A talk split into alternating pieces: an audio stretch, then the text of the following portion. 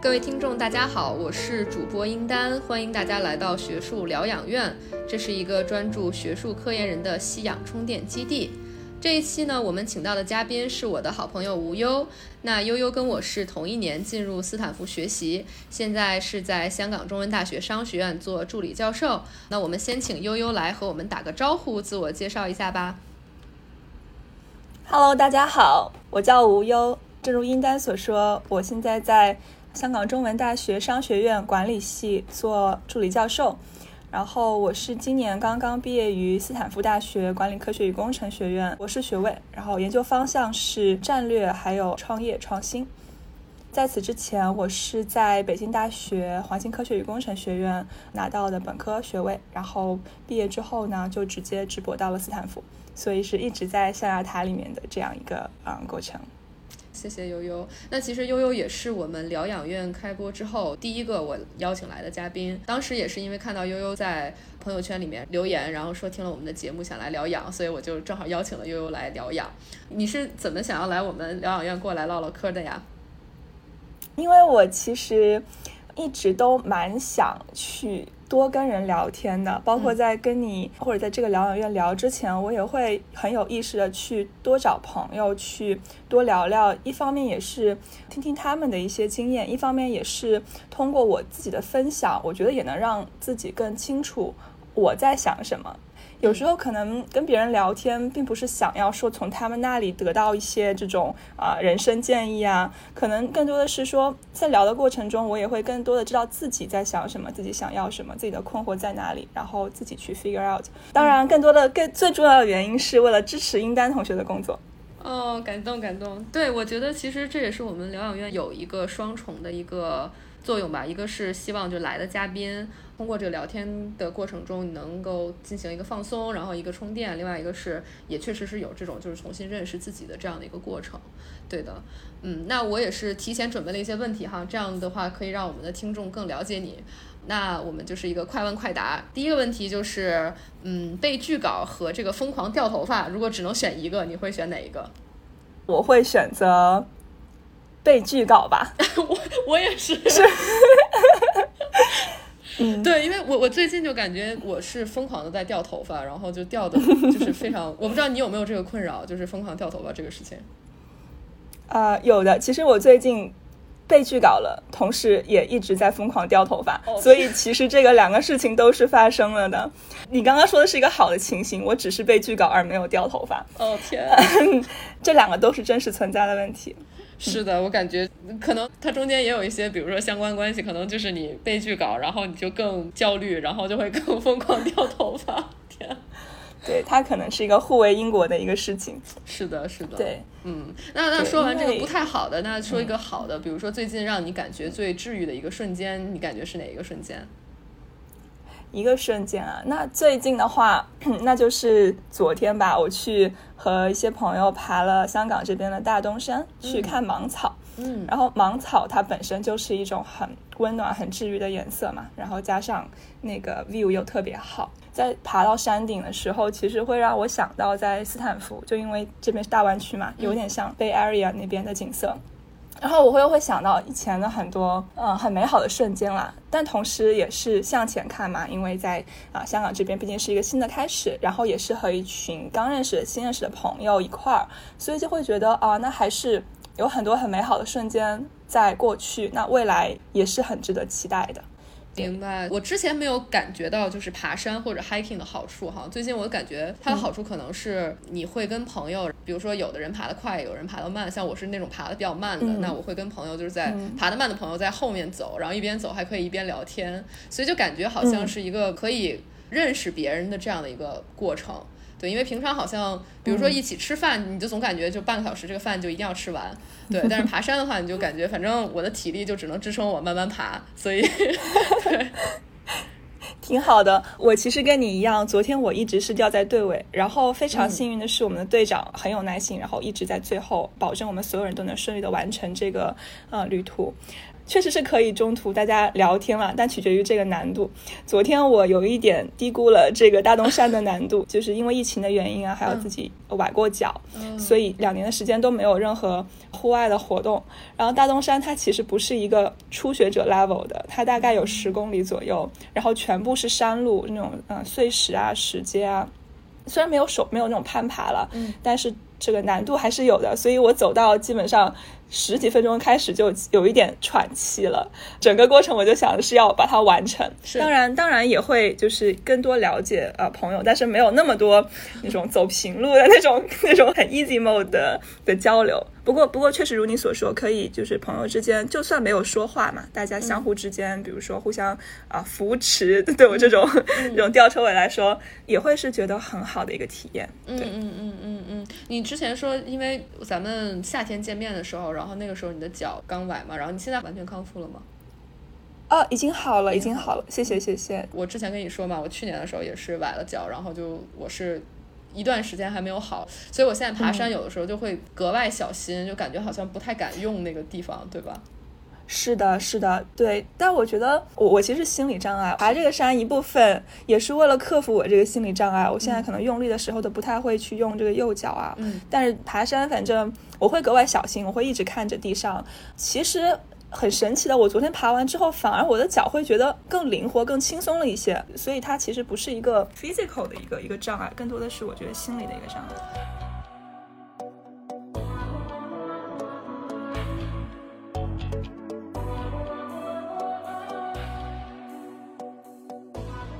那我我之前也是听悠悠说，你也是有一些人生上面的新的变化啊。刚刚你提到治愈的这个问题嘛，就很感谢。为什么需要治愈呢？是因为之前有受过伤嘛？受伤除了就是脚脚崴了这个事情，然后最近更多的可能是一个学术方面会有一些受到一些打击吧，虽然是正常的事情。就像我说刚刚。中秋的时候被拒稿了，是早上起来，然后呃一看到被拒稿了，是一篇啊 A 加的一个 journal，然后第一轮还是蛮积极的反馈的，但第二轮可能是我们没有很好的去处理这个 reviewer 的一些 comments，所以最后导致了拒稿，这个心情还是比较沉重的。同时 personally 因为啊也是刚刚结束上一段感情。所以整个人就会觉得啊很受伤，在各个方面都很受伤。嗯嗯嗯嗯，就是这个这个方面跟我们聊一聊，因为我觉得也是想通过这个疗养吧，看看有没有什么我能够帮你开解的地方。非常感谢。我觉得在感情方面，嗯，我现在是单身的状态了，然后可能刚刚结束一段感情的时候，会觉得。有一些失落吧，曾经你会觉得有有另一半、另一个人可以跟他有什么东西，啊，困惑也好，开心也好，可以去分享。然后现在突然一下就切断了，就只有我一个人了。然后刚刚开始是会有点不适应的。但是 turns out 就像我说的，我并不是一个人，我可能有很多朋友，他们他们也可以成为我这个社会支持网络中很重要的一个部分。当然，我也会是他们的社会支持网络中很重要的一个部分。嗯嗯嗯。所以慢慢的，我也会觉得，就是说自己内心会变得更加强大吧，然后也会更愿意、更 open minded 去多多的寻求这样的一些帮助和支持。嗯嗯嗯嗯嗯。之前这个谈了多久？哦，这一段嘛，这一段其实还蛮短的，就半年。明白明白。对，那我觉得还是需要不断的，比如说跟大家多接触接触，因为最怕的就是说你就是一个人，然后这样的话你就会可能陷在情感的这个漩涡里面，然后你可能很多事情都弄不明白。对的，对，嗯，对，我觉得可能也是没有那么焦虑了吧。虽然现在可能说女生她是会有一些限制，比如说这种最佳生育年龄的限制。嗯，啊，我现在是二十八岁。比如说最佳生育年龄，假设说三十或者三十五吧，它其实是有那么一个无形的东西在那里，会有一种压力，说我是不是要赶在这个之前结婚？因为我很喜欢小孩，所以我是很想要生小孩的。那它会是一个无形的压力在这边。嗯嗯嗯，你刚才说的这个，之前我在北京的时候，然后就跟我们家家长吃饭，他们好像经历了一个过程，就是一开始可能在我二十五六岁的时候，他们就很焦虑，然后就想要开始催，你知道吧？一个是先催找对象，比如说你怎么还不谈恋爱这样的，到。去年的时候就已经不是直接催了，比如吃饭的时候，他就会说一些看似自然，然后但是实际上是催的这样的一个话。就比如说我妈妈会说，她说人人啊，什么年纪还是要做什么样的事情，对吧？我不知道，我不知道你们家就是会不会有这种情况。我非常能感同身受，可能我父母他们跟你父母一样，在不经意间表露出自己的一些 concern 和自己的立场，但是他们会也会很在意我的情绪。表面上他们会说没有关系，这个是节奏你自己把握，然后我们也充分相信你的判断力。你觉得在什么时候适合做什么样的事情，我们是充分支持的。但是呢，比如说呃，他们会呃 refer 这个有。呃，朋友的儿子、女儿啊，现在结婚了，或者说是会会分享一些哦，那个谁谁谁啊有小孩了，所以从他们的一些举动中，其实是可以感受到他们还是有一些焦虑，然后也希望我能够尽早 settle 的。嗯嗯嗯，对，所以我后来找到了一个解决办法，就是短时间内结束掉这个对话的一个方法，就是现在如果每一次，比如说我们家家长会跟我说说，哎呀。你看，你岁数也不小了，或者是说什么年纪该做什么样的事情，我就会反问他，我说行啊，那你帮帮我，对，就是不要只催，你帮帮我，我很 open，对吧？就是我又不是说不想找对象，我就是一个是就是我确实可能博士阶段开始，然后认识的人就开始变少了，对吧？这个是一个客观的原因，对。那另外一个就是，如果你有什么好的方法，你就帮帮我，嗯。是，我觉得你说的这个点，博士阶段认识人变少，其实是一个比较重要的，现在依然单身的原因吧。我觉得是，这也是为什么我会想要说现在开始打开自己，然后去建立更强的这个社会支持网络。一方面是说去帮助自己走出这一段前面这一段受伤的过程，另一方面也是可能有更多的机会去认识更多不同的人。同行的话呢，会议上会有些交流，但现在 COVID 甚至就见面也比较难了嘛。啊，同行，我之前会觉得也许会有更多的话题啊，但是又会觉得那这样生活和学术其实就非常紧密的联系在一起。我们比如说，假设是我们是在谈恋爱呢，还是在谈学术呢，就会有一点这样的 concern。所以，那认识的人都是这一个圈子的，嗯，可是我又会觉得说，那这个圈子的人可能我也不一定会觉得非常的合适，嗯啊，所以就是一个死循环，没有办法走出去。对，然后现在我觉得就是那就会有更多的这种 opportunity，对。对，而且我觉得你现在这个时间点是一个很好，因为你现在正在建立自己的新生活嘛，对吧？然后你现在在香港刚刚开始 settle，第一也是有一些比较良性的人际网络是有助于你 settle everything，然后另外一个是在中间也会找到一些机会嘛，对吧？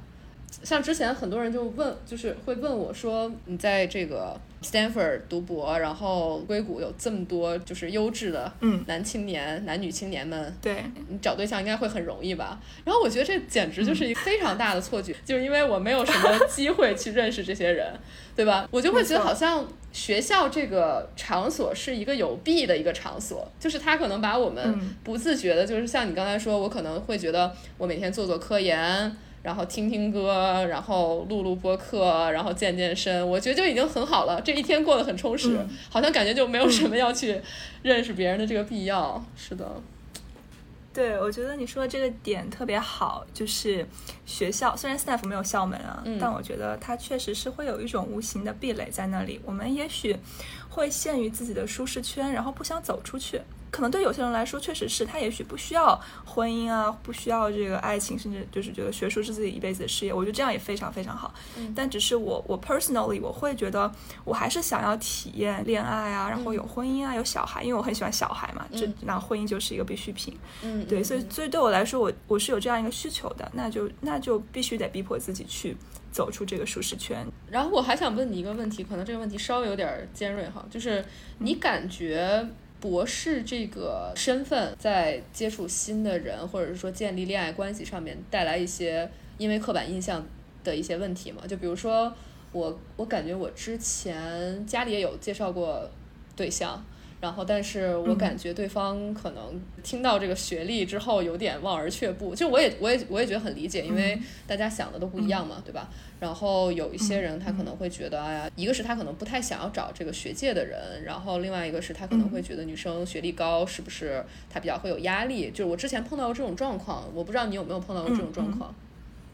有啊，虽然因为我尝试不多啦，就接触的人不多，没有相亲过，所以可能经验有限。但我确实会有这种感觉，就是在比如说认识朋友的时候，嗯，大家会认为说，哇，你是 Stanford，哦，你本科是北大的，啊，你直播到 Stanford，然后现在在教当教授，就会觉得，嗯，就像你说的这个望而却步的感觉，觉得你很优秀啊，但是可能 maybe 不适合进入恋爱关系或者是结婚，可能会觉得女生 maybe 会有点强势。就是一种 assumption，虽然我觉得这个 assumption 不一定正确，对，所以我觉得是会有这样的问题的。尤其是如果我们把它说的更大一点，那在传统的观念里面，男强女弱吧，或者是男主外女主内，是一个比较传统的观念。那会觉得说你你这么优秀了，这么强是博士，那可能你对事业的追求会比较多，男生会有压力。如果说我要比你更强，嗯，可能就很难。综合起来，我觉得是是存在的。但但我觉得是。也是存在另外一类的人，他们可能觉得另一半要和自己有共同的这个兴趣爱好，共同起码有共同语言，认知层次起码要相当。如果他们是想要找这样一种灵魂伴侣啊，这样一种能够相识、相知、相惜这种状态的话，那女博士她可能也是一个。就是说，起码在认知层次上面，在我们谈论到一些社会现象、谈论到一些这种规划的时候，是一个可以和你进行交流的一个人。我觉得每个人都有每个人自己的需求吧，可能也许会有那么一类型的人会比较适合。嗯，你现在感觉你比较欣赏，比如说一个男生身上的哪些点可以打动你，或者是说你比较想要找什么样的伴侣？啊，很好的问题。这个问题昨天吃饭的时候其实也聊过。我觉得。核心的特质，第一点是一定要有责任感，然后第二点是一定要善良，这男生一定要很善良。然后第三点，我想说的是他要有修养、有家教，嗯，这是三个我觉得必要的条件吧。其他的就是就是在相处的过程中，可能会慢慢的，比如说共同兴趣爱好，这个我觉得不是一个必要条件，嗯，但是呃有当然更好。然后但这个没有的话呢，其实也可以共同培养。嗯所以所以我觉得核心的就是前面说的三个特质吧，有责任感、善良、有教养。嗯，其实还是人品和涵养上面是就是你更看重，是的，是的。我觉得这个这个跟我也蛮像的。就是我感觉我的择偶观好像就是不断的随着年龄在变化嘛，我觉得这也是一个很正常的一个过程。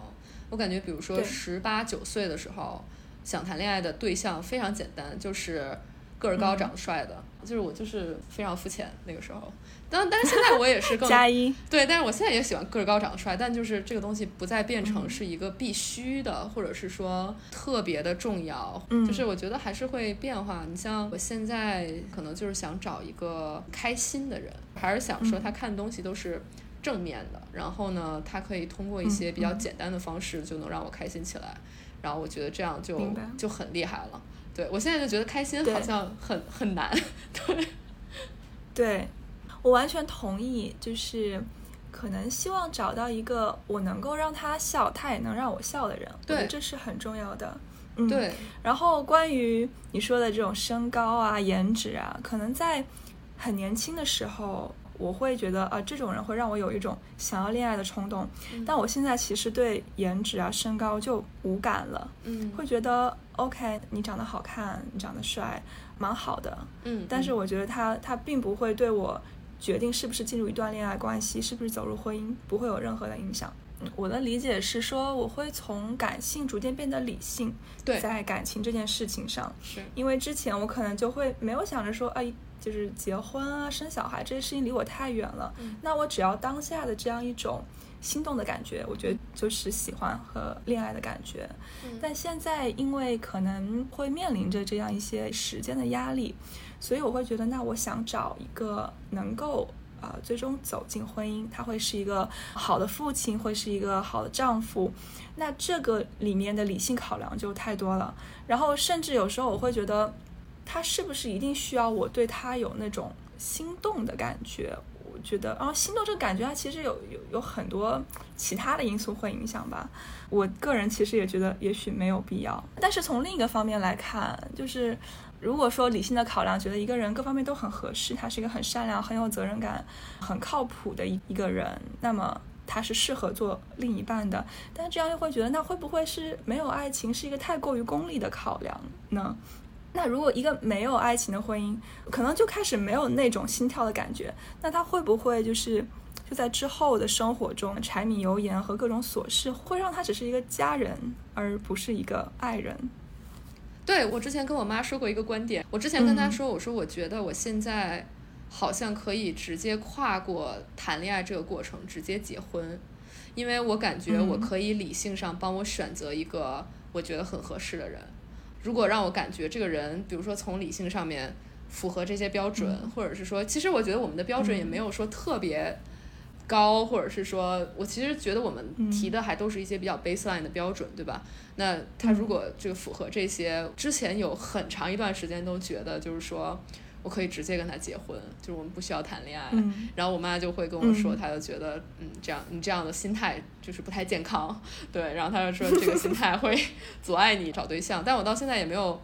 感觉到这个心态到底有什么样的问题。对，我觉得阿姨的想法毕竟是过来人嘛，我觉得肯定是有她的道理的。是。然后我之前因为觉得自己的恋商比较低，所以我有去看沈一斐老师的这个社会学爱情思维课程啊，里面会讲到对，比如说如何从这个这个社会结构的角度啊，或者从各个各个这种我们可以理解的学术的角度去看待爱情这个事情。然后里面他提到过一个观点，就是说，嗯，不要高估你对一段没有爱情的婚姻的容忍度。嗯，就是说。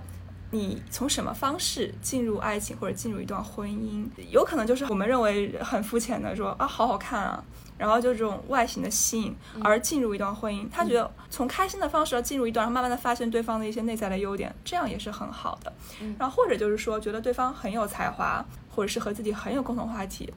那么以这种呃，觉得可以互相学习进步的这样一种方式进入婚姻呢？那之后可能会有一起经历一些出去玩啊，这样一种让你觉得开心，让你会有这种心动的感觉。那这种方式也很好。嗯，可能回到刚刚说的这个问题，就是通过理性的考量，这个人是一个适合结婚的对象。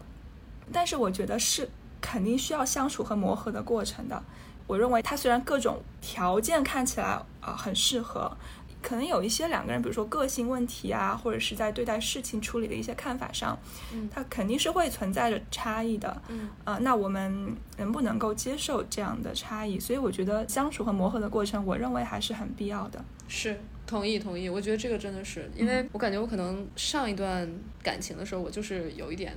被理性驱使，就是我更多的是考虑到就这个人跟我很合适，但是其实。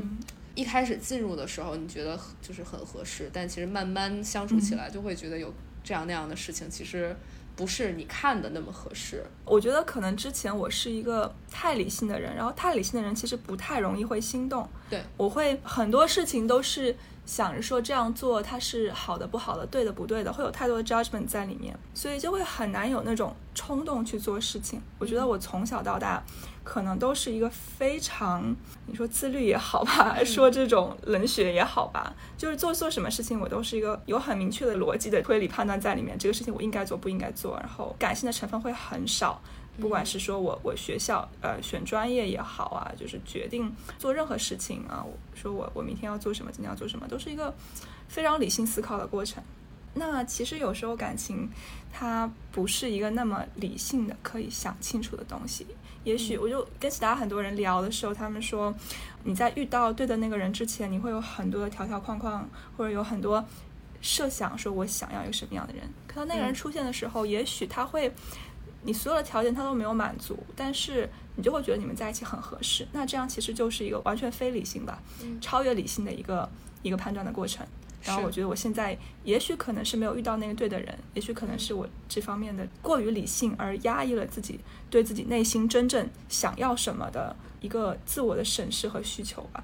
我做什么事情都是从它的 pros and cons。或者是在一个外在的评价体系上来看，这个事情应不应该做，嗯。啊，然后这么去做出的决定，嗯，所以也许我可以更多的去，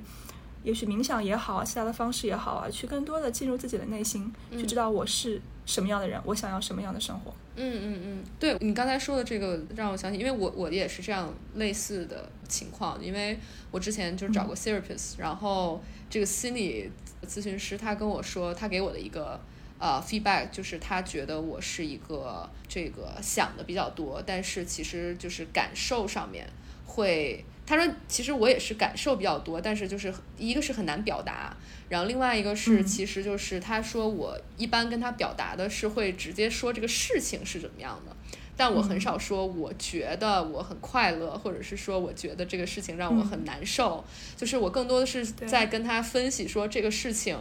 它好在哪儿，坏在哪儿，然后它对我的影响是什么。对，所以我我特别能理解，这个确实是需要一些时间。然后另外一个是可能我在想，就是随着年龄增长，你可能会更知道，或者是说。这个，而且有一些这个外界因素的这些影响下面，你可能会更更加找到，就是说我到底是谁，然后我为什么要这个东西，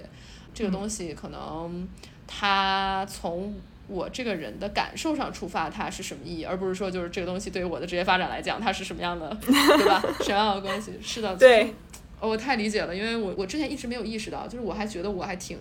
健谈的，然后我还经常会跟别人说我自己的真实的想法，但是他就跟我说，他说其实你是一个不怎么讲感受的这样的一个人。对，我觉得这个也很正常，就是说你不能说我一下我就对吧，我就找到自我了，然后我可能明天我就找到自我了。我觉得这个这个比较困难啊，这个还是要慢慢的。而且我自己是觉得，反正试错也也没什么的嘛，对吧？就是觉得嗯就挺年轻的，然后。呃，谈恋爱也好，然后工作也好，我觉得试错都都可以接受，是的，对，嗯对对对，我觉得有这样的 mindset 就是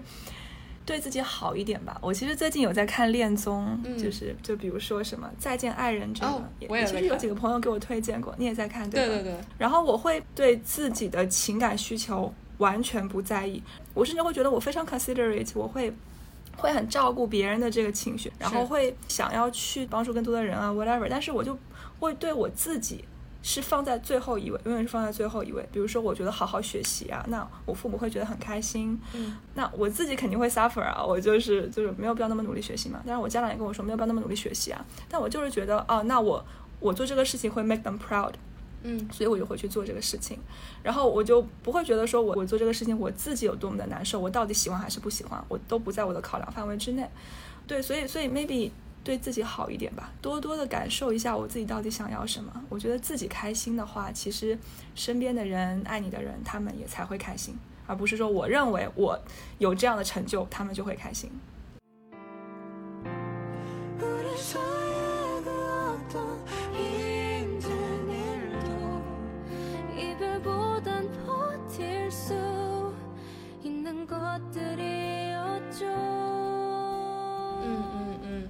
说到这个学术这个事情哈，就是能不能给我们介绍一下你最近在忙的这个学术项目，或者是说，因为刚才你也介绍你的主要方向嘛，但是我估计我们的听众会比较好奇，比如说你最近在做的一些新项目这样的，所以可以给大家介绍一下。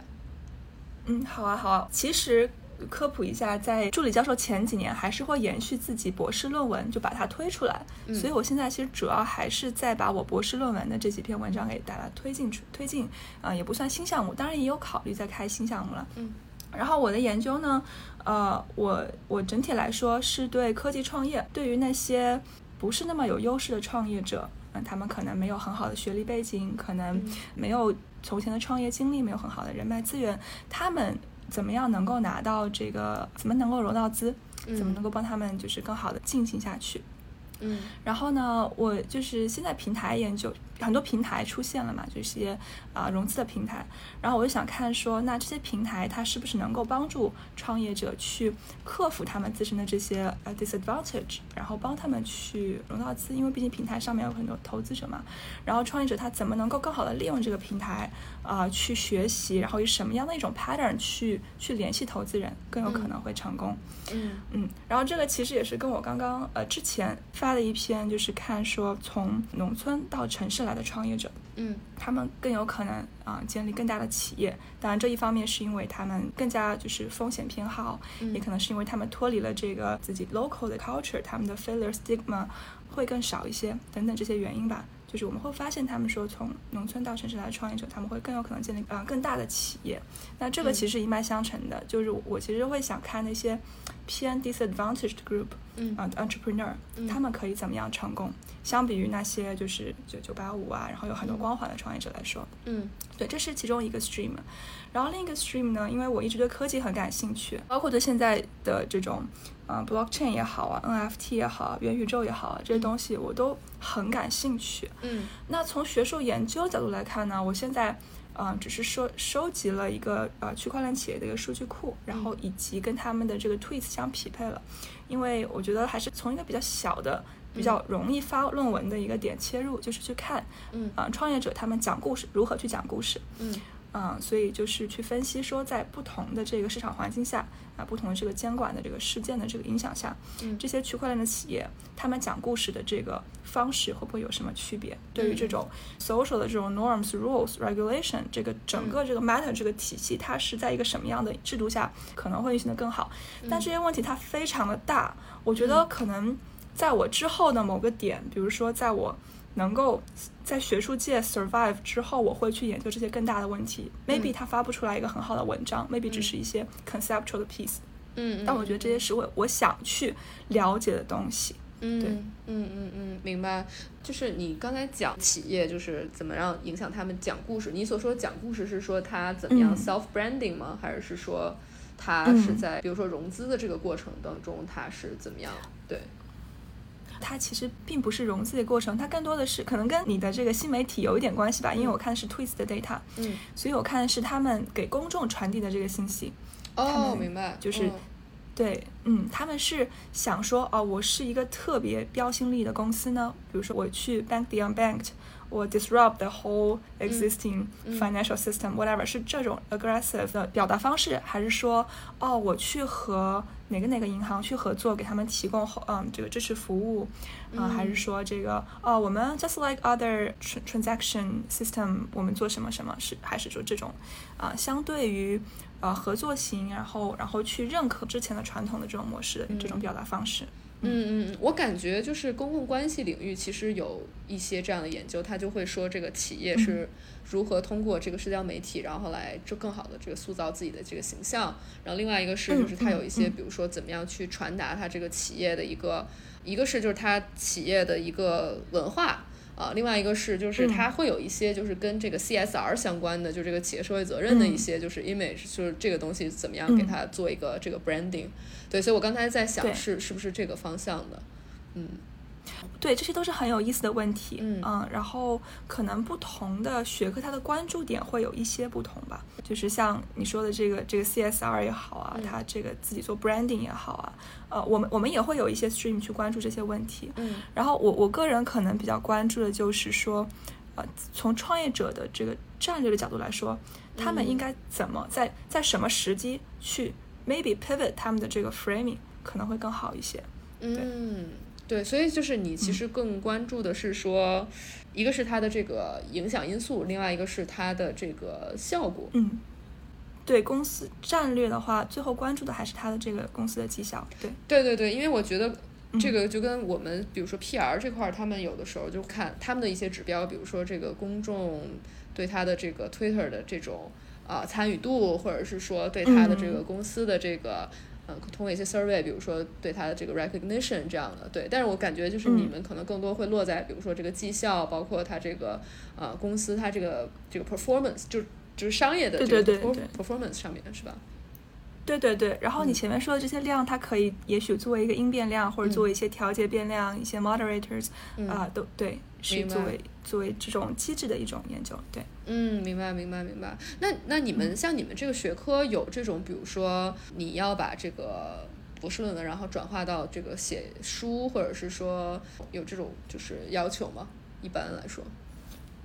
呃，写书嘛，呃，博士论文肯定是要把它发表到这个顶刊的嘛，这是肯定是有要求的。然后嗯呃，书的话并不会，我觉得写书这个事情可能在我 junior 的这个阶段并不会考虑吧。那你你们的 tenure 要求是什么样的？就比如说，他对于你们的这个 journal 的嗯，呃数量，或者是说对于比如说 A 加要发多少篇这样的，你们的要求是什么样的？嗯，我们的要求是，呃，我就说中大的，它要求是，嗯，三篇以上的 A 加，嗯，A 加就是我们领域就那那么几本吧，那么五本吧，啊，AMJ、SMJ，啊，OrgSign、ASQ、AMR，嗯啊，就是宏呃宏观战略领域的，对，所以就是其实五本五本或者六本的话，这种算起来，总共每年能发的也没有多少篇，然后我们又需要在五年到六年的时间发三篇。那你当时是怎么样就是选择，比如说你现在这个方向？因为我感觉你们专业其实是有很多个方向，因为我认识其他的这个 MSIE 的同学，感觉大家做的好像方向都挺不一样的，是不是？对，呃，如果你提到 MSND 的话，它其实就是一个，呃，就就是 Stanford Management Science Engineering，它是类似于一个微缩的商学院。我们我们各个方向都有啊，有比如说做 OR Operation Research 的，啊，有做 Finance 的，有做 Econ 的，然后也有像我做这种偏战略的，呃，有做偏 Micro 一点的 OB 的，对，嗯。其其其实各个方向都会有，那相当于就是我在申请的商学院的时候，我申请什么方向了？嗯，我当时申请我们项目的时候，其实我就是对创业啊战略非常感兴趣。嗯，一个原因是我我大三也是比较幸运的，大三的时候就跟我博士的导师啊在他的项目组里面进行一段时间的研究，就 Stanford UGVR 那个项目。嗯嗯嗯，然后然后当时我就觉得哦这个很有趣，我老师做的是跟中国比较相关的一些研究，他在中国，比如说啊，做校友调查啊、收集数据，然后我就觉得，那在国外，然后然后去去研，就是就是可能从不同的维度吧，就跳出中国的这个环境去研究中国的问题，它也是一个很有趣的东西。嗯，那我就觉得，不管从学科的这个兴趣，还是从呃这个资源，就是就是硅谷的这个资源的角度来讲，啊，这个创新创业啊，战略这个方向都是。对我来说非常好的一个 match。嗯嗯嗯嗯嗯。那我其实有一个问题哈，因为你刚才也说到了，就其实硅谷的这种创新创业的资源很好嘛，然后你自己其实也嗯也是在这这个领域里面一直深耕哈。就是我其实是想问你，呃，有没有尝试过，比如说就是自己作为一个创业者，或者是说有没有想过，就是说一些比如说非学术的这种就是 alternatives，就比如说你因为你很了解创业，所以是不是可以去。嗯，进行一些创业，然后 leverage 自己的一些知识，或者是说这种就是有一些呃，就是学术上的一些建树，然后拿它去，比如说去创业这种的，嗯嗯。对于我来说，我研究创业，我是不是可以自己创业这个问题吧？嗯嗯，首先从这个能力的角是 skill set 角度来讲，嗯呃是不可以的，嗯，因为创业它需要的这个 skill set，呃。和研究需要 skill set 完全不一样。我虽然可以去研究，或者跟很多创业者有过交流，知道他这个过程是怎么样的，知道可能里面会有一些坑，或者怎么样做更有可能成功，但是我自己做不到这些事情。就就首先我我可能没有那么的善于去表达，善于去交际，然后也对于处理一些这种 logistic，就是这种。呃，这种商业上的这些事情，我完全没有任何经验，也没有很大的兴趣。嗯嗯，所以让我真正的去 in practice 这个事情，我其实是做不到的。嗯呃，然后第二个其实也也就你刚刚问到说我有没有有没有尝试过 alternatives，其实是有的。我有过在啊，我在字节实习过或者工作过，呃几个月。然后我我是会，我当时之所以申请啊，也也是我觉得可能我需要去真的有一些这种 industry exposure，加上我觉得自己也是一个非常有趣的公司，我很想去亲身加入到体验一下这个这个他们的一些啊一些这种真正创业啊相关的一些东西。呃，所以我也我也确实是觉得在在业界会很会，其实会有很有趣啊。因为比如说我刚刚说到这个 iOS 十四这个东西，我之前有关注过，它它之前发布的时候对 privacy 我有关注过，但是对于一些 business insight，比如说它对整个广告行业的影响啊，然后以及各个公司它是怎么去应对的，因为我可以看到就是。如果我作为字节的一员，我可以去看到真正看一个公司它内部是去怎么应对这样的一个 external shock 的，那会给我很多新的启发，就是对于研究学术研究的问题上也会有一些新的启发。但我觉得我始终的 mindset 就是我很想了解，很想研究清楚这个问题，然后想知道它背后的逻辑，它背后的机制是怎么样的。但是我的 mindset 就不会是说我怎么想利用这个机会去赚钱，嗯，就就这个可能是商业逻辑，就我整个人的这个 mindset 其实是不太符合这一套商业逻辑的，嗯，所以我觉得那那 OK，我还是去做我的学术，去理解它背后的这个机制原理，就是 out of my curiosity，我想知道 why，对，但我其实没有会没有会进一步说哦，我知道了 why 之后，我会怎么去利用这个这个我的这个 knowledge 去 make money，嗯嗯嗯嗯嗯。对，就是我觉得我之前有一个师兄就跟我说，他就说他觉得他自己没有去业界，在学界待着的一个很重要的原因，是因为他觉得他好奇的永远是这个学术相关的问题，啊，就他觉得这个是他好奇心所在，啊，然后他觉得这个好奇是可以就是领先于其他的一些，比如说对物质的需求，然后对权力的渴望，对吧？然后他还是觉得自己的好奇是。驱使他做很多事情的一个最根本的一个东西。对啊，我觉得在学术圈其实还蛮 be blessed，就是我们可以真正的做一些看似没有用的东西啊，但是满足我们自己的好奇，首先，同时也满足一部分跟我们有。有相同的这个好奇心的人的好奇，然后同时能够能够 get paid，能够有一个还不错的生活就可以了。对对对，就是做着一个自己觉得很有趣的事情，同时还能够被社会和一部分人所认可，我觉得就很很幸运。嗯嗯嗯，是的，是的。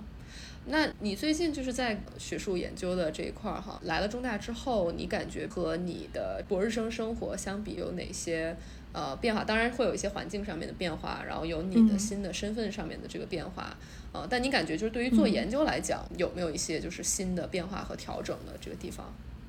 我觉得还是一脉相承的吧。可能也是因为我博士期间本来就是很独立的，嗯，呃，我的导师他并不会给我很多 hands on 的一些一些帮助和建议啊，更多的是从选题也好啊，从我自己去啊找数据，然后然后啊找人啊做做采访或者收集数据，到整个写文章的所有过程，导师他是有很重要的帮助指导作用的，但是他。的 involve 的程度是很有限的，所以我觉得可能从博士开始，我就是相对独立。那么现在呢，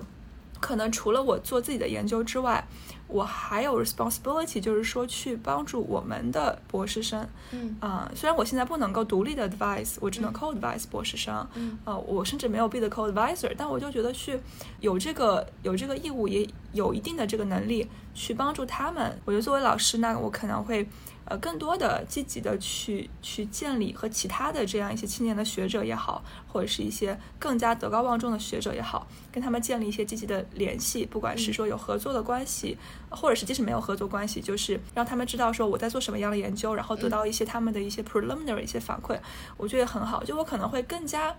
更加积极的去去建立这个这个学术圈的这个联系，然后同时希望能够把我。已经初步做出来的一些东西给大家去分享。那相对于博士生的时候，我觉得我可能是更加有这种这种偏 social 一点的这种这种倾向。嗯嗯嗯。那你你刚才说就是，那你什么时候可以就是带自己的博士生，或者说带自己的学生？呃，这可能比较特殊吧，不同的学校会不一样。我们是要应该在 tenure 之后，大部分都是在 tenure 之后才开始独立的去指导学生。明白，明白，明白。对，因为因为我感觉就是不同学校的这个政策还挺不一样的。嗯。然后有的是进来就直接带，然后有的是可能隔一年就可以带，然后有的是 tenure 之后。是的。嗯，对对对对对。嗯，那你这个是的，就是除了比如说做研究，你其他的这个教课上面，就是呃，现在在教课吗？呃，我下学期会教两门课，一门是战略管理，一门是科技创新管理。哦，那都是本科生的课程。那基本上其实就是你研究的这个部分了，是吧？嗯，对对对，是基本上研究的部分。但我研究其实蛮广的，比如说创新的会可以教，然后创业的就各个方向创业的课，然后包括战略的课，其实对都是可以教的。嗯嗯嗯嗯。那这个 workload 还是挺大的，因为我感觉，嗯，我感觉最近我即便是每天都扑在做研究上，就总会觉得做研究的时间好像不够用。啊。是的，呃，这些可能也是当老师以后，呃，teaching 当然是一个必须的一个一个一个选一个事情了。那其他也会也许会有一些其他的一些开会啊，或者是说啊带学生啊，它确实是会占用很大一部分的做研究的时间的。啊，所以可能我可能我自己需要做的一个调整，也就是我需要 set 一个固定的时间，说我这个时间我就一定要写我的 paper，不然就很多事情来了之后，那就会无限的压缩我做研究的时间。比如说，可能之前大家也知道周雪光老师，他每天早上比如五点钟起来，或者其他一些老师，他们就固定五点到十点我就写 paper。嗯，我觉得可能我也需要，就是就是把把时间分隔的更好一些。对我，我觉得这个其实就是是一个很好的事情，但我我自己会感觉到很苦恼的一点，就是我觉得这个很难坚持。就比如说，呃，我经常我之前会告诉自己说，晚上八点到十点是我一天状态最好的两个小时，那我就是要用在写作，或者是说用在处理一些最重要的事情上。但中间比如说会有一个邮件，然后突然就来了，或者是说有一个什么突然的一个事情，我就觉得就是很难。就很难 keep on schedule，因为我知道你是一个特别自律的人嘛，所以我我其实也想听听看，就比如说，呃，比较好的一些建议，或者是说你之前用过的一些比较好的这种方法。哦，我觉得，呃，首先我我可能之前比较自律，但是我 在博士期间逐渐变得没有那么自律了，我我自己也会觉得有一点愧疚。嗯。呃呃，但是提到方法的话，我我个人感觉就是。没有什么巧方法，就无非就是说我一个习惯的问题。如果我每天就好像，比如说我不知道，比如健身啊或者其他的事情也是跟这个也是一样的。我每天八点到九点就是固定时间去去健身。那我呃有也许有那种紧急的事情，特别特别紧急，一定不能拖的事情。那我今天没有健没有关系啊，那我明天继续坚持就好了，继续去做，也不叫呃也不叫坚持吧。如果看这个事情对我有多难，如果我觉得这个事情本嗯，本身我就很喜欢去写作，本本身就很喜欢去出汗。那我每天本来就会有这个 incentive 去做，只不过现在是给我一个固定的时间，我一定要这么去，一定要去做这个事情而已。呃，如果有有特殊情况，那就没办法，你就今天就不做，明天继续好了。然后这样可能长时间，比如说三十天里面有二十五天我都是这么去做的，后面就会养成习惯了，就没有那么难了。所以也没有什么技巧吧，就是个人的一个一个经历。嗯嗯嗯，明白。那你现在就是在中大的话，就是生活上面，你是住在中大附近吗？还是？哦，我住在呃，对，住在学校附近，但没在学校里面。对，嗯，是是学校他们给你安排的这个住宿？哦，不是的，因为学校房子会比较紧张一点，所以现在还是自己在找房子。对，挺好的。我觉得就是我我最近的一个感受，就是因为我重新搬回学校住了嘛，然后我现在在 studio 这边住。我的感觉就是还是要跟你的这个工作的位置保持一定的距离。对的，我们学校旁边其实有一个，就是离我们学院两分钟走路有一个酒店。我当时犹豫了一下，决定还是还是稍微有一定的距离会比较好一点。我确实同意，就是说去接触啊不同的群体或者是不同的环境吧，可能是对身心健康。有好处的，就身心健康，我觉得是一个非常非常重要的一个事情，在读博，甚至是整个做研究的的这个这个生涯中。嗯嗯嗯，那你你怎么样？比如说这个，嗯，把握一个就是工作和这个生活，然后有利于身心健康的这样的一个平衡。这个。嗯，我是在尝试，我觉得我可能做的并不够好，因为我之前身心非常不健康，嗯，就是就是我在读博期间有过很严重的抑郁的的时候啊，然后之后我尝试通过一些方式去去改变，现在我觉得应该还是到一个普通就是正常人的水平吧，正常人水平。我目前的方式就是说，嗯。找到就是自己我喜欢做的事情，我很喜欢唱歌，我很喜欢听歌，这点我们两个比较像。嗯嗯。那那我就会说，有时候我我我研究做不下去的时候，我就我就听听歌，放放空，然后不要对自己太狠。嗯，我之前对自己非常狠，就是我就算做不下去，我比如说我做一个物理的物理题，嗯，我做不出来，我一定要把这个题给磕出来，我在做什么事情。我现在不会那么。嗯，对，就做不出来，O，嗯，想不出来，OK，没关系，我去散散步，听听歌，然后放空一下，然后回来再继续做，就没有什么事情是一定一定，嗯，必须要在这个时候做完不可的，然后会对自己好一点。然后另一个就是我像之前说过的，我会更多去跟人聊，嗯，跟各个各可能是学术的、非学术的，呃，比我年长的，啊，比我甚至比我年呃年纪小的，会觉得哦，那生活有这么多种可能性，每个人的。每个人的故事都不一样，其中都有酸甜苦辣。然后我觉得哦很有趣啊，然后从间接经验去了解人生，嗯也蛮好的。嗯呃，然后第三个就是说去多 reach out 吧，就是多去，呃，不不管从脱单来说，还是说从身心健康来讲，多结交朋友都是挺好的，我自己是这么认为的。那这个可能 more 就更偏 life 了。然后 work 的话，work 的话呢，我是会就是每天有一个有个 routine 的，然后保持一定的这个节奏吧，但是又不要 push push myself too hard。你的 routine 是一个什么样的？呃，大概是每天从几点到几点，哦。我会比如说一定要写作的这种时间段，嗯。啊然后具体的内容就不会定，对，嗯嗯但我会用一些这种 project management 的软件，然后嗯每天会早上，嗯，第头一天晚上会把第二天的事情要做的给它分的细一点，嗯嗯嗯，就是我最近一直在用 Notion 嘛，然后呃，我觉得啊它就是，然后我觉得还行，就是每天然后就会有一个 to do list，然后做完了然后就打勾嘛，对，然后其实其实我我有一个学社会工作的朋友，然后他跟我说，就是嗯。嗯因为我有时候会觉得有点歉疚感，就比如说今天这个事儿没做完，然后我就会觉得天呐，就是嗯今天白活、啊，白活一场，白活一天，然后 就是废柴一天这种的，我会有这种感觉。啊嗯，但是就是他跟我说，他说其实有一些东西就是我们觉得它跟工作无关，但是是你的这个成就感的事情，其实是也可以写在上面。就比如说我今天运动了一个小时，然后这个东西也可以写上去。因为我有一段时间也是就是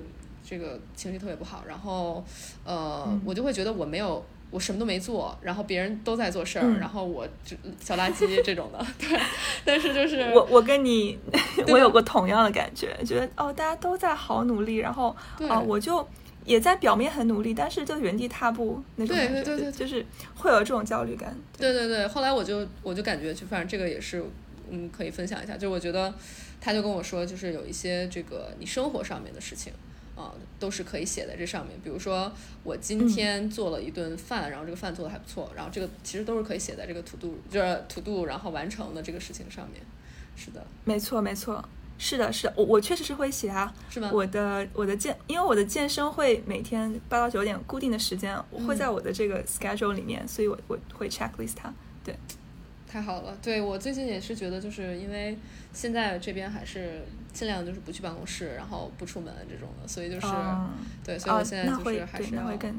对，所以现在还是要就是开始准备，就是把这个健身这个事情写在这个 schedule 里面，要不然真的很难嗯嗯很难做。对，对对，一个小的 tip，因为我我不是跟你说我看恋综啊那些东西的嘛，就对对对就我我其实是在健身的时候去看那些让我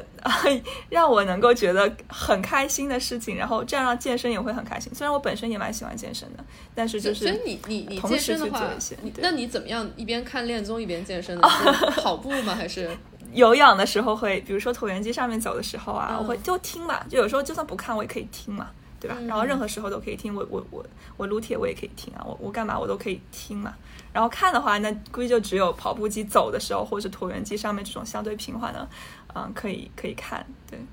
太好了？然后听也蛮好的，包括这个播客，就是前面两期萧然和那个高妹的，我都是健身的时候就是就听的。对太好了，哎呦，我觉得很有成就感，因为就是就是能够就是说，对啊，能够就是在你健身的时候，然后还能听我们的播客，感觉非常有成就感。又非常感，应该非常感谢你，就是提供这样一个疗养院的平台吧。我觉得，其实听他们讲的时候，我发现啊，很多东西我也有同样的感触，真的，一模一样。因为我也是去年在 Market 上，然后肖然也是嘛，嗯，然后那个时候我跟他一模一样，我也没有去去找任何人，就自己死憋着。然后那个时候我刚好还蛮抑郁的，嗯 所以所以就会觉得啊，我也觉得我是个小垃圾啊，我又没有 A 加的 journal，、然后为什么会有人要我呢？就就就有类似的感觉。然后包括高妹也是，我也有过这种，我要不要留在学术界，还是去业界嗯的这样的困惑。啊、嗯我觉得可能大家都有过相似的。嗯，困扰，但可能最后解决途径和最后的选择会不一样。嗯但知道，啊、有人在不同的时间空间和你有过相似的经历，本身就是一件很治愈、很很值得感谢的事情。是的，是的，而且我觉得今天包括我们聊了很多，就是一开始其实我们聊了很多关于这个情感上面的哈，然后 对对然后这个后来聊到学术上面，我发现一个很有趣的事情，就是我我第一次感觉就是我们在我们两个人在很多事情上的看法其实是非常非常一致的，就这个这个认知是嗯我。因为你看，我们也认识很多年了嘛，然后但是其实没有特别的，就是深入的聊过这些东西。然后我现在发现，就其实之后不包括就是这个播客之后，然后我们也可以接着，然后再聊很多的东西。对，我觉得也是一个特别好的一个事情。我也是很感谢，就是你，包括就是像之前的嘉宾也好，之后的嘉宾也好，因为我自己感觉就是这也是一个帮我就是治愈、自我治愈的一个过程。另外一个是我确实是能够通过。大家不同的故事，然后学到一些新的东西，然后得到一些就是新的人生的感悟。对的，那呃，今天我们也是聊了很多了，然后在这个节目最后，我也想请呃悠悠，然后来给一些我们现在正在收听的一些听众，因为这里面可能会有一些我们的后辈，然后或者是我们的一些这个呃同柴们，然后给他们一些，比如说如果想要要你跟他们说一些，比如说。呃，你的一些经验，或者是说从你的一些建议，然后你会说一些什么？嗯，我觉得对于后辈啊，或者就是就是正在读 PhD 以及想读 PhD 的同学来说，我觉得，嗯，做你喜欢的、有热情的事情，啊，就很好了。嗯，然后对于同柴啦，当然我我我因为我也是比较 junior 的，所以可能也不会有什么建议吧。但我就是觉得，希望自己能够在学术道路上坚持做自己啊喜欢并热爱的事情，然后希望能够得到大家的和自己的认可。嗯，啊，我觉得这个特别好，天呐，好暖心。我我我感觉就是 这个，我应该会反复的听，然后这一期，然后我觉得特别的治愈。是的。好的，那谢谢英丹，不客气。那这样，呃，我们今天的疗养院就到这里啦。那呃，我们我跟悠悠，然后今天也是聊了很多，然后我们就准备跟大家说拜拜啦。然后我们下一期再见吧，拜拜，拜拜。